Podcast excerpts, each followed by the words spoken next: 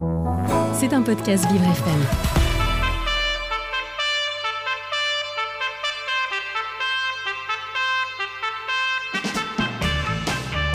L'invité du 7-9, avec Dans le Noir, le restaurant qui bouscule l'essence. Noir, c'est noir Et vous écoutez Vivre FM, la radio de toutes les différences. Il est 8h47. Euh, Guy Tisserand, cofondateur de TH Conseil, élu au bureau exécutif de la Fédération française du handisport, est au micro de Frédéric Cloteau ce matin. C'est l'invité du 7-9. Bonjour Dominique. Ça Bonjour. Vous, ça vous perturbe la trompette, hein C'est entendre Johnny Hallyday à cette heure-ci, moi ça me... Ça réveille, ça, Ça réveille. réveille. Guy Tisserand également. Guy, on parle de retraite.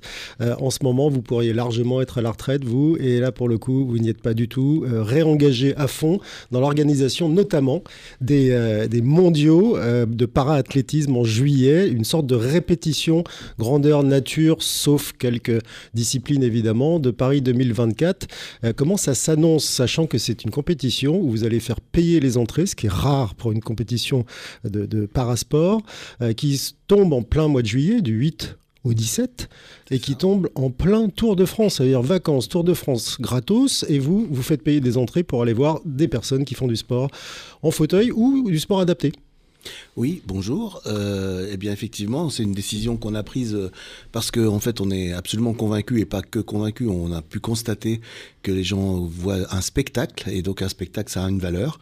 Et donc, on estime que, que c'est un peu lo- logique de faire euh, payer des, des places et que du coup, ben, cette compétition qui est quand même une répétition générale effectivement avant les Jeux paralympiques, plus grosse, deuxième plus grosse compétition mondiale après les Jeux paralympiques, 3000 personnes présentes plus de 120 pays re- représentés, donc euh, c'est une- un- vraiment 1700 athlètes, un- 1700 athlètes, oui, oui. 1000 bénévoles, parmi lesquels il y aura des personnes aussi en situation de handicap, j'imagine? 2000 bénévoles, oui, 2000, 2000, bénévoles, ah, ça a augmenté. Oui, oui, 2000 bénévoles et il y aura bien sûr euh, toute personne euh, euh, qui, est, qui est handicapée, qui souhaite être bénévole lors de cette compétition euh, et la bienvenue. Et en plus, euh, c'est aussi une porte d'entrée pour éventuellement devenir bénévole pour les Jeux paralympiques.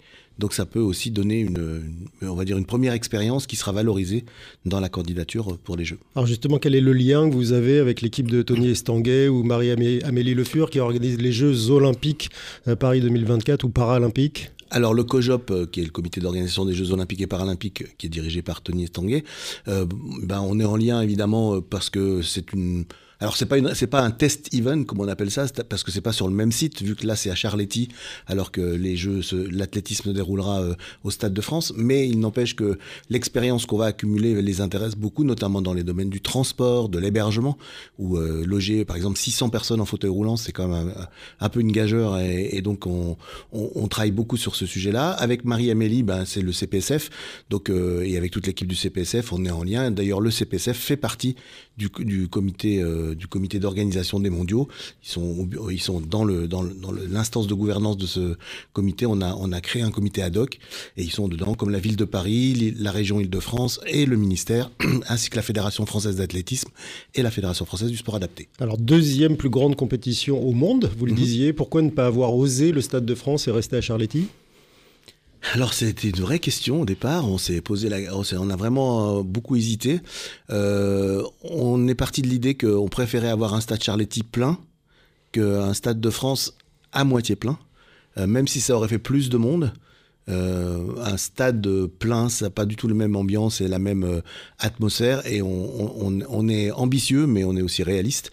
Et on, on préférait avoir un stade plein. Donc c'est pour ça qu'on a, opté euh, pour le stade Charletti. L'autre élément, c'est qu'on organise tous les ans le HOP, le Handisport Open Paris, qui a lieu dans le stade Charletti. Donc on le connaît parfaitement, au- au- autant en termes logistiques que d'organisation, etc. Et de ce fait, on a préféré, on va dire, faire ça dans un environnement qu'on connaissait parfaitement. En termes de sport, euh, cette compétition est validante pour les JO. Je parle là des athlètes et des Oui. performances qu'ils vont réaliser. Oui, alors évidemment, c'est une, une, une, une compétition qui est qualificative, qui va permettre de faire des minima et d'être, euh, de rentrer dans les, dans les, dans, enfin, dans les quotas de, de, de sélection pour les Jeux paralympiques. Donc, c'est pour cette raison d'ailleurs qu'on a euh, 120 pays et, 3, et plus de, enfin, 1700 athlètes, parce que justement, c'est une très belle occasion pour eux, euh, d'abord de découvrir euh, la France, mais d'autre part aussi de se, ouais, d'avoir une chance d'être qualifiés, de faire des minima qu'ils n'avaient peut-être jusqu'à maintenant pas fait. Et puis c'est une belle occasion pour les Français notamment. Alors justement, comment se portent-ils ces fameux Français qu'on attendra évidemment sur Paris 2024 un peu plus que les autres parce que ça se passe chez nous, Mm. qu'on a un peu le, le côté euh, coq, hein, faut pas l'oublier. Euh, Il y, a, y a beaucoup déjà de, de qualifiés, d'athlètes qualifiés, où vous espérez combien de nouveaux qualifiés à l'issue de ces mondiaux en, juillet? Alors c'est un peu difficile à dire parce que bon alors le gros avantage c'est que le Stade Charletti a une piste très rapide donc on espère que beaucoup pourront passer le cut des, des sélections. Euh, maintenant euh, on attend aussi, on a aussi euh, avec notamment la pandémie récente, on n'a pas trop de visibilité encore sur les autres pays. Par exemple, sur la Chine, on a, on- les Chinois, ils nous sortent toujours des, des sportifs qu'on n'avait pas vus avant. Donc c'est un petit peu difficile de faire des pronostics Et des virus. et des virus. Et donc, c'est on, on a, c'est un peu difficile d'avoir des pronostics, mais ce qu'on sait, c'est que l'équipe de France est bien préparée. Euh, vraiment, on a, en plus, euh, on a un nouveau euh, directeur sportif qui est arrivé récemment. Euh, c'est une, on a une belle structure pour, accompagner nos athlètes. Donc, on, espère quand même de très beaux résultats et plusieurs qualifiés supplémentaires. On espère aussi quelques records du monde et quelques records d'Europe, à la fois euh, bah, pour tout le monde, mais, mais notamment pour, pour nos Français.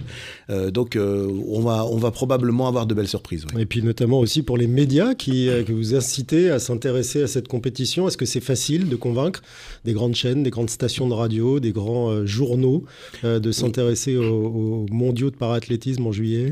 Oui, a- cette année a été vraiment euh, une particularité, c'est qu'on a eu plusieurs médias, de grands médias euh, TV qui ont été intéressés, euh, et donc on a décidé aujourd'hui de d'opter pour euh, pour euh, l'équipe TV. C'est donc l'équipe TV qui va couvrir la totalité de la manifestation, donc en direct euh, le matin et l'après-midi. Donc il y aura un shift le matin de 9h à 13h et un deuxième de 17h à 21h, et donc ce sera couvert par par l'équipe TV. Et donc c'est la première fois vraiment qu'on va avoir une telle couverture média euh, TV. Donc c'est vraiment quelque chose qui montre aussi l'évolution euh, de l'attention et de l'intérêt que, que bah, bon, d'abord que tout le monde porte euh, au parasport et au handisport, mais aussi euh, notamment les médias. Donc c'est une très belle une très belle Et opportunité. En fait, France Télévisions ne pouvait pas parce qu'ils avaient Tour de France, c'est ça? C'est pas non non c'est pas le cas. France Télévisions était aussi intéressé. Euh, on a regardé un peu évidemment le, comi- le comité d'organisation a regardé un peu toutes les tout, tout ce que à la fois l'équipe TV et France Télévisions proposaient et on a décidé d'opter pour l'équipe TV cette fois. Et puis il y a une question aussi d'argent dans l'histoire. Ça veut dire que ces médias doivent payer pour euh, euh, obtenir la couverture. C'est c'est le même système que pour les autres types de compétitions? Alors en, en fait là cette année on est sur une couverture qui où, où, euh, la, la- on va dire la participation euh, a été euh, valorisée non pas en, en argent sonnant et trébuchant mais en couverture média d'une part et en promotion c'est-à-dire en, en information. Donc là, par exemple, le, le plan que proposait l'équipe TV était vraiment très intéressant sur, sur cette annonce euh, en amont, euh, et notamment sur l'information qu'il pouvait y avoir. Donc là, dans tous les grands meetings qu'ils vont couvrir jusqu'à jusqu'au jusqu'au championnat du monde, euh, ils parleront des, des championnats du monde. Donc euh, c'est c'est un élément qui, qui a été aussi déterminant dans le choix. Donc vous n'êtes pas sur les modèles de, de, de cession de droits de, de Coupe du Monde de foot et, et- et d'autres types de sports, ou Alors- handball là en ce moment Alors oui, on est dans ce modèle, mais on est dans le début de ce modèle. C'est-à-dire que pour l'instant, on, on va, on va valoriser le- le- l'événement non pas sur, euh, on va dire sur une somme en, en argent sonnant et trébuchant, mais plus en couverture média. On espère aussi que les choses vont continuer d'évoluer pour que dans l'avenir, on puisse encore plus euh, euh, financer, parce que bon, bah évidemment, organiser ce genre de compétition, c'est des gros gros budgets, donc il faut qu'on arrive aussi à en faire euh, des, des événements euh, équilibrés euh, financièrement, ce qui est le cas aujourd'hui. hein. Ça coûte combien un événement pareil? Le budget global de la manifestation, c'est 16 millions d'euros. Donc, Oui, euh, C'est pas rien, oui. oui. Euh, Vous parliez tout à l'heure de tests euh, en vue de euh, Paris 2024 et que vous aviez un peu euh, voilà, les, les projecteurs des organisateurs de Paris 20 2024 braqués sur vous, notamment sur les questions d'hébergement, enfin les questions logistiques, Mhm. on va dire. Paris n'est pas forcément la ville la plus accessible. Vous en savez quelque chose puisque vous vous y déplacez régulièrement en fauteuil. Euh, Est-ce que là, vous, vous- vous allez détecter en fait à la fois des problèmes et des solutions parce qu'il reste plus qu'un an avant les Jeux et il est vraiment urgent de, de faire en sorte que euh, l'ensemble du, du monde qui va, qui va venir assister à, à cette maxi méga compétition euh, puisse être accueilli correctement. Oui, alors évidemment, bah, par exemple, là, pour ces championnats du monde, on a 600, on a donc 3000 personnes à héberger et transporter, mais on a notamment 600 personnes en fauteuil. Donc trouver un hébergement pour 600 personnes en fauteuil proche du stade Charletti, c'est assez compliqué. Donc euh, on a beaucoup de, de partenariats avec, euh, enfin on, on, sollicite en fait tous les hôteliers euh, et on a on travaille avec beaucoup beaucoup d'hôtels sur la région du sud de Paris, enfin de tout, tout- toute la Autour du 13e, là où autour du déroule la 13e, voilà, compétition. c'est ça. après, pour les Jeux, c'est un peu différent puisque évidemment il y a le village olympique. Donc là, en l'occurrence, nous on a, on peut pas bénéficier des, des installations du village olympique, donc on est obligé de passer par des logiques d'hôtel. En revanche, pour ce qui est des transports, euh, l'expérience qu'on va va construire, elle va être très utile pour euh, pour les Jeux paralympiques parce que les transports, ça va être euh, c'est un élément essentiel. D'autant plus quand on doit transporter des gens, par exemple, qui se déplacent avec un fauteuil d'athlée ou, euh, ou, d'autres euh, Bah, dispositifs assez matériel, volumineux, matériel, etc. C'est très compliqué. Donc ils sont effect- effectivement très intéressés par notre expérience. Euh, donc on, on est en, en contact enfin, régulier avec eux et ça va être une, une belle, une belle on va dire, première, première grosse expérience par rapport à ça. Bon, il y a des spécificités liées au jeu qui font que euh, on ne sera pas exactement dans la même situation, mais, mais en effet, c'est une grosse euh, problématique, tous ces aspects transport, logistique. D'autant plus que nous, on... Y compris pour les spectateurs, puisque vous, Bien sûr. voilà, vous vendez des places pour aller voir ce spectacle, comme Oui. vous dites. Mm. Il faut aussi pouvoir accueillir les personnes euh, qui sont en situation de handicap, qui vont juste vouloir venir voir les autres. Tout à fait. C'est la raison pour laquelle d'ailleurs on a besoin de tellement de bénévoles.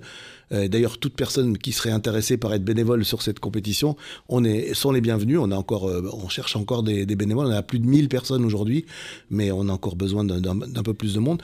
L'autre élément qui est aussi très important pour nous, c'est que on a vraiment voulu en faire aussi un événement euh, euh, vertueux au plan du développement durable notamment tout ce qui est traitement des déchets, euh, aussi gaz à effet de serre, etc. Donc on a, ça a vraiment été un axe essentiel, enfin et très important de notre de notre organisation. Et je tiens à le dire ici parce que c'est vraiment un, élément qui, qui pour moi personnellement et pour nous au niveau de la fédération euh, est vraiment quelque chose de, majeur. Et donc on a fait toute une démarche spécifique. Donc on a mis des indicateurs et on va beaucoup travailler sur l'héritage aussi de, de, la compétition. Donc c'est des éléments qui sont importants. Vous avez les yeux un peu partout, ça c'est bien. Est-ce que les politiques ont les yeux sur vous aussi, ou est-ce qu'ils vont juste se braquer sur Paris 2024 Je parle là des, voilà, forcément de la ministre des Sports qui, j'imagine, fera le déplacement, mais est-ce que le président Macron a prévu, euh, par exemple, de venir sur cette répétition un peu grandeur nature des JO Tout n'est pas encore bloqué par rapport à ça. Je peux pas répondre de manière précise. Bon, bien sûr qu'on aura des. Ce des sera un signe fort quand même. Bah, ce serait un signe fort, mais après la, la disponibilité euh, est toujours complexe. Euh, après, on, on travaille beaucoup avec la mairie de Paris, on travaille beaucoup avec la région Île-de-France, donc euh, et avec évidemment le ministère des Sports, le, le- le ministère des personnes handicapées. Donc on- bon, voilà, on a un certain nombre de personnes qui seront présentes. Après, euh, on n'a pas encore le détail absolu de toutes les de tous les représentants qui seront présents. Sport et recrutement, vous venez du recrutement, vous passez au sport, mais vous n'avez jamais abandonné. Enfin, vous, avez, vous étiez déjà dans le sport avant, à Guy Tisserand. Comment vous faites le lien, là, en quelques secondes, entre les deux? Alors la fédération a développé depuis maintenant 2-3 ans une, une proposition de valeur euh, sur la, sur la dimension emploi. Donc euh, ben, on travaille, on a un club des partenaires emploi euh, euh, de la fédération, on organise des forums de recrutement, on utilise le sport pour comme outil de sensibilisation dans les entreprises parce que c'est un, super levier. Et puis bah, quand on parle d'égalité des chances et de participation à la vie en société, bah, l'emploi et le sport sont évidemment des leviers et des axes euh, qu'on active beaucoup. Donc on a beaucoup, beaucoup d'entreprises qui sont intéressées par ça. Eh ben, on continuera de suivre avec attention tout ce que vous faites, Guy Tisserand, euh, donc membre du comité exécutif de la Fédération française de handisport et organisateur donc des mondiaux euh, de para-athlétisme à Paris du 8 au 17 juillet euh, au stade Charletti. La billetterie est ouverte en ligne. Merci à vous d'être venu ce matin en direct Merci. sur Vivre FM. C'était un podcast Vivre FM. Si vous avez apprécié ce programme, n'hésitez pas à vous abonner.